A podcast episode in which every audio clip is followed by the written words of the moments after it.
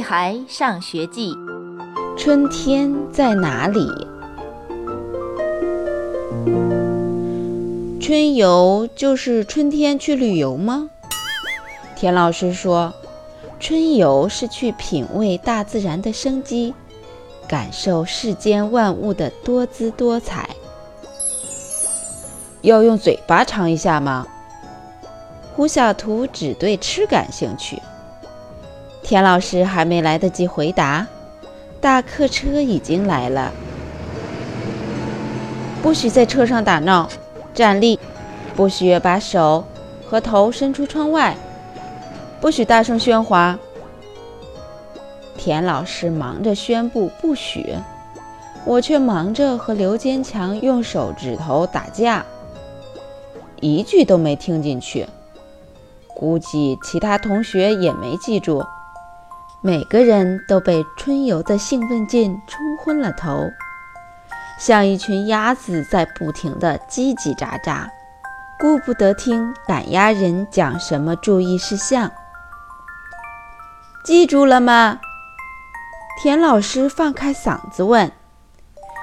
记住了，大家异口同声地回答。语音未落。金刚就冲到大客车的门口，把住车门。我们几个都喜欢坐车的最后一排靠窗的位置，坐在那儿，无论是往前面同学头上扔瓜子壳，还是贴在窗户玻璃上做鬼脸，田老师都不容易看到。真糟糕，最好的位置被金刚抢占了。我只好坐在倒数第二排，挨着王天天。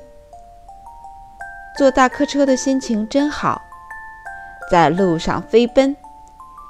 我们起初小声地嘀咕着，后来声音越来越大，大的快把车顶掀翻了。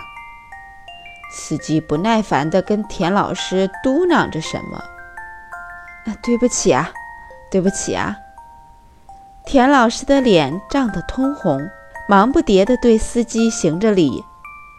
这时，大家一下子安静下来，并互相监督着，看谁还在说话。突然，我的头被什么东西打了一下。我低头一看，是揉成一团的糖纸。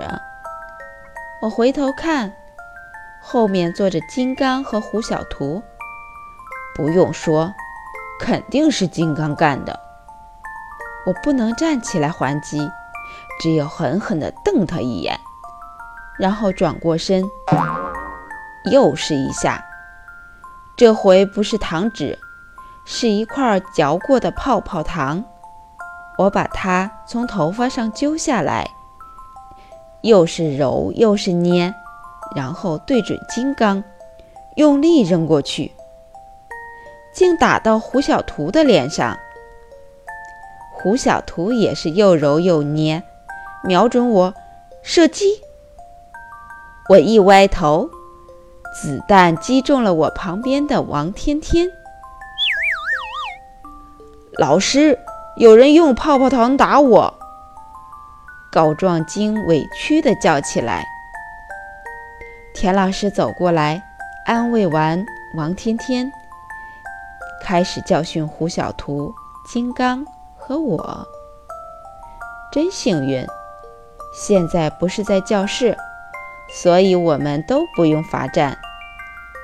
终于，公园到了。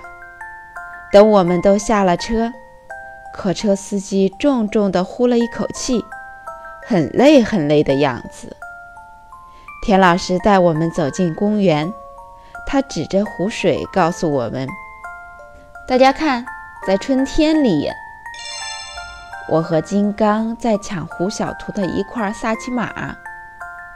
胡小图说：‘你们谁抢到算谁的。’最后，我抢到了一点渣渣。我把粘着萨琪玛渣渣的五根手指依次地放到嘴里舔啊舔啊。”卜一萌竟然在春游的时候带着笔和本。他一边走一边在本子上记着什么。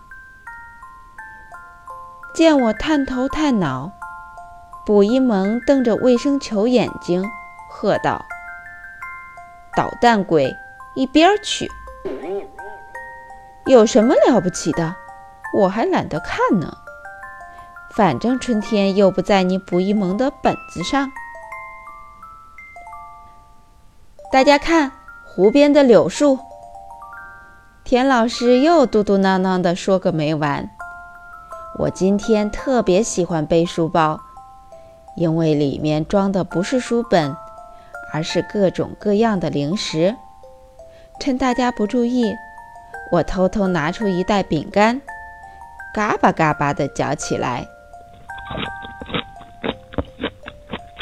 给我一块尝尝。胡小图馋得口水都快流出来了。我递给胡小图一块，然后让他跟我交换一样好吃的。胡小图打开书包，翻了半天，最后摸出一根棒棒糖，说：“你舔几口，怎么样？”我想都没想，抢过棒棒糖，用牙咬成两半，一半还给胡小图，一半在嘴里嚼着。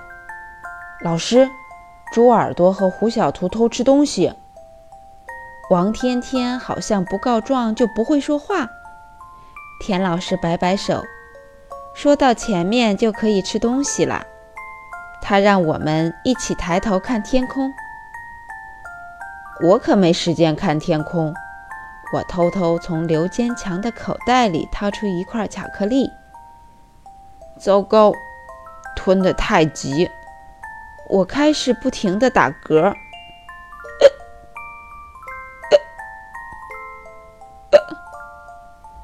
我突然想起一个很重要的问题：春天在哪里？原来，春天在巧克力里，在棒棒糖里，在萨琪玛里。胡小图说的没错，春天的滋味。真的要好好尝一尝呢，小朋友们，本章节到此结束，再见。